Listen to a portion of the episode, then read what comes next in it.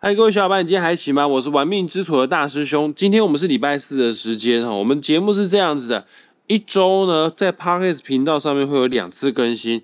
礼拜四的时间呢，大部分都是在讲华人命理学当中最传统的八字相关的学问。然后礼拜天的话呢，就是由大师兄来主讲，讲命理学当中紫微斗数相关的学问哈。那今天是礼拜四，我有邀请我的八字老师张平老师的节目来跟大家分享八字相关的智慧啊。事不宜迟，我们赶快请张平老师出来跟大家打声招呼。老师下午好，大师兄好，各位听众大家好。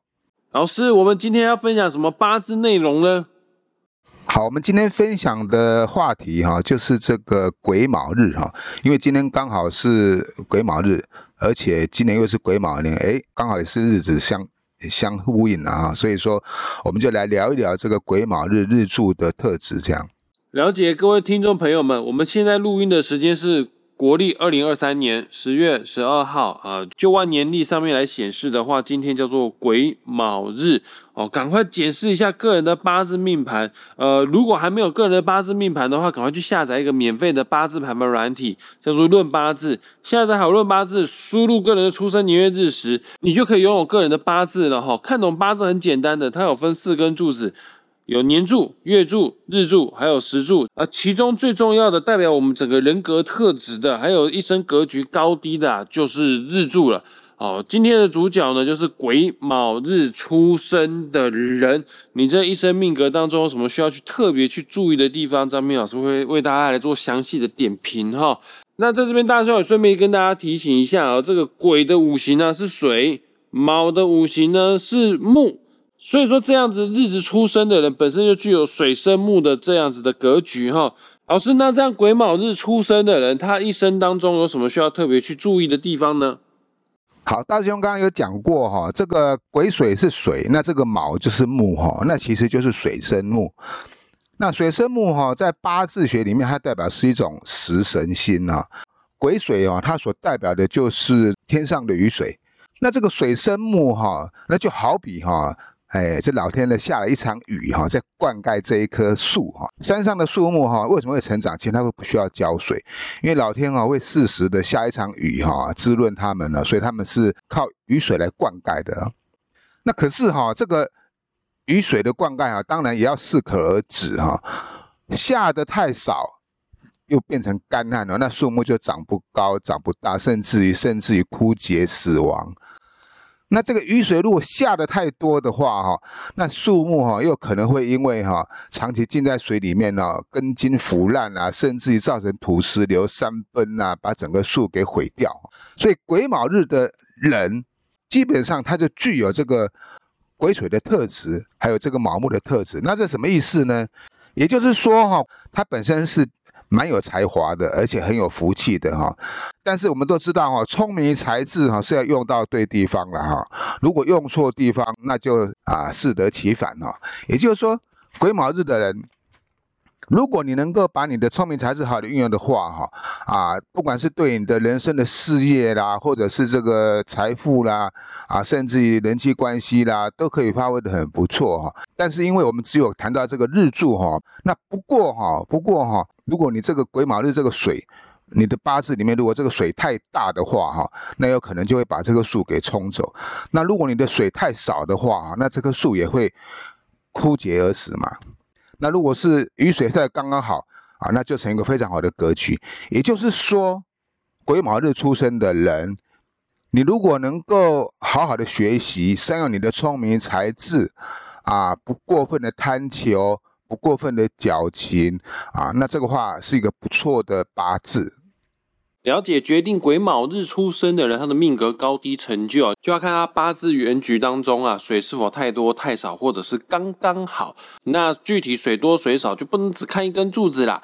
我们还要搭配年柱、月柱、时柱，哎，就也就是所有的八个字一起共同的参考，才有办法做到更细腻的评断哈。那不管怎样，只要你是癸卯日出生的人，你现在的底子就不差了哦，算是还蛮不错的八字哦。老师，我想请问一下，这个癸卯日出生的人，水生木，那这个卯啊，对癸水来说啊，就是他的食神。那老师，你以前也跟我讲过哦，这个日柱和地支啊，也就是所谓八字当中的。夫妻宫哦啊，以前你教导的时候有说过，只要是夫妻宫坐镇的是食神三官的话，这个在情路上面都稍微有点辛苦呢。那我想问一下，癸卯日出生的，在一生当中感情有什么需要注意的地方呢？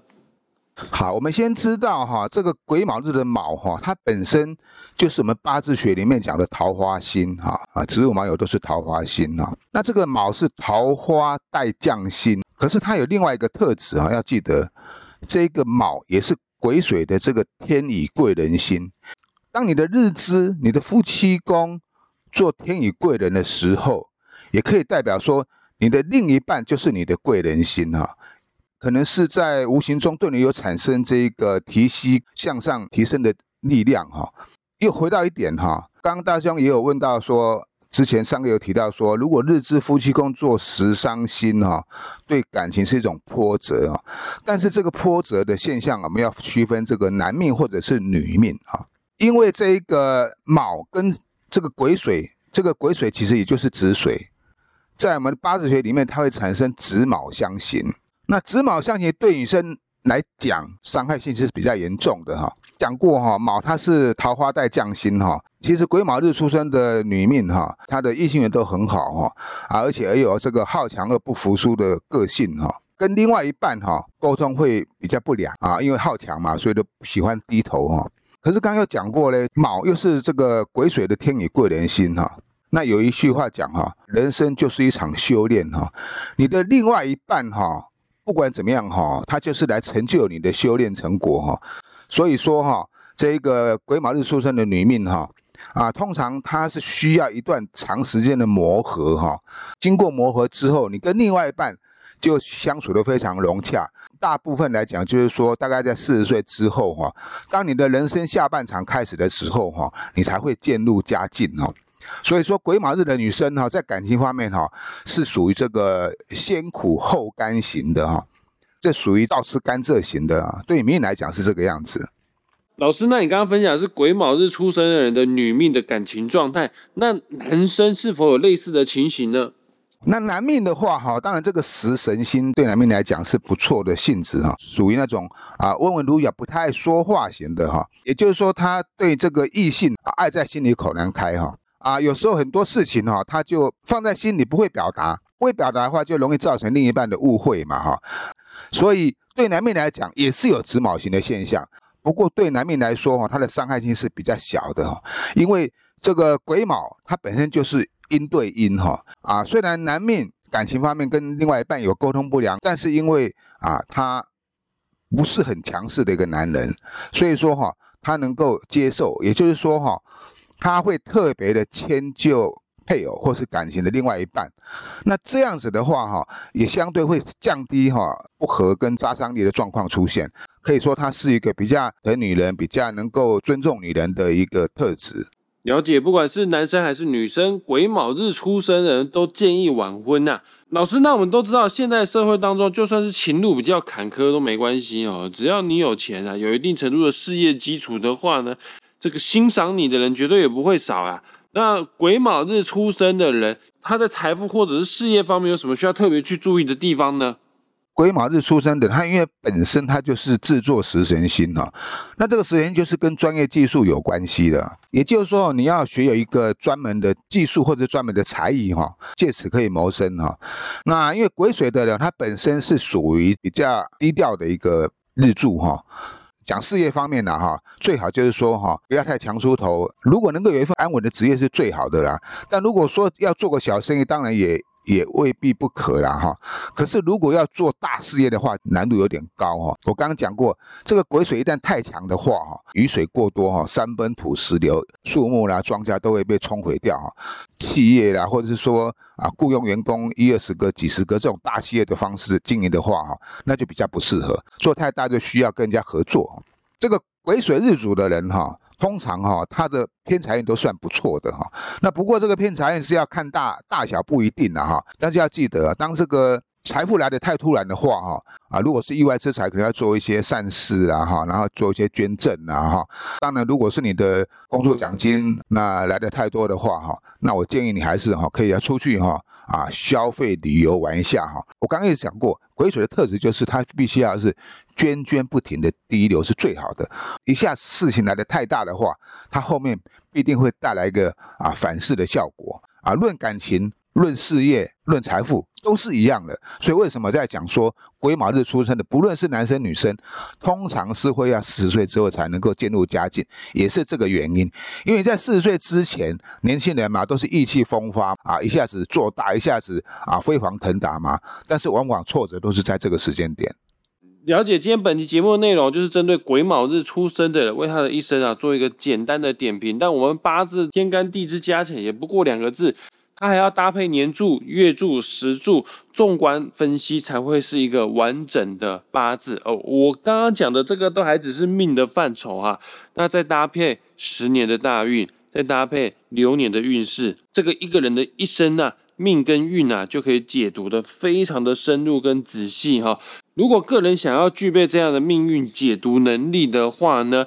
呃，与其花钱去算命，不如花钱来做学习啊，是最好的选择哈。在这边啊，再工商一下啊，张平老师最新的八字线上班即将开课哈，打破时间，打破空间，各位听众朋友们，就在十月份哦，这是今年度的最后一次招生了。想要学习命理，想要上车的朋友，就好好把握这一次机会哈。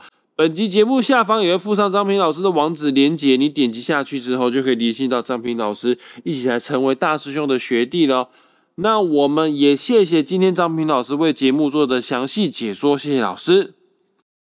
好，谢谢大师兄，谢谢各位听众朋友，我们下回见哦，拜拜，我们下次再见，拜拜。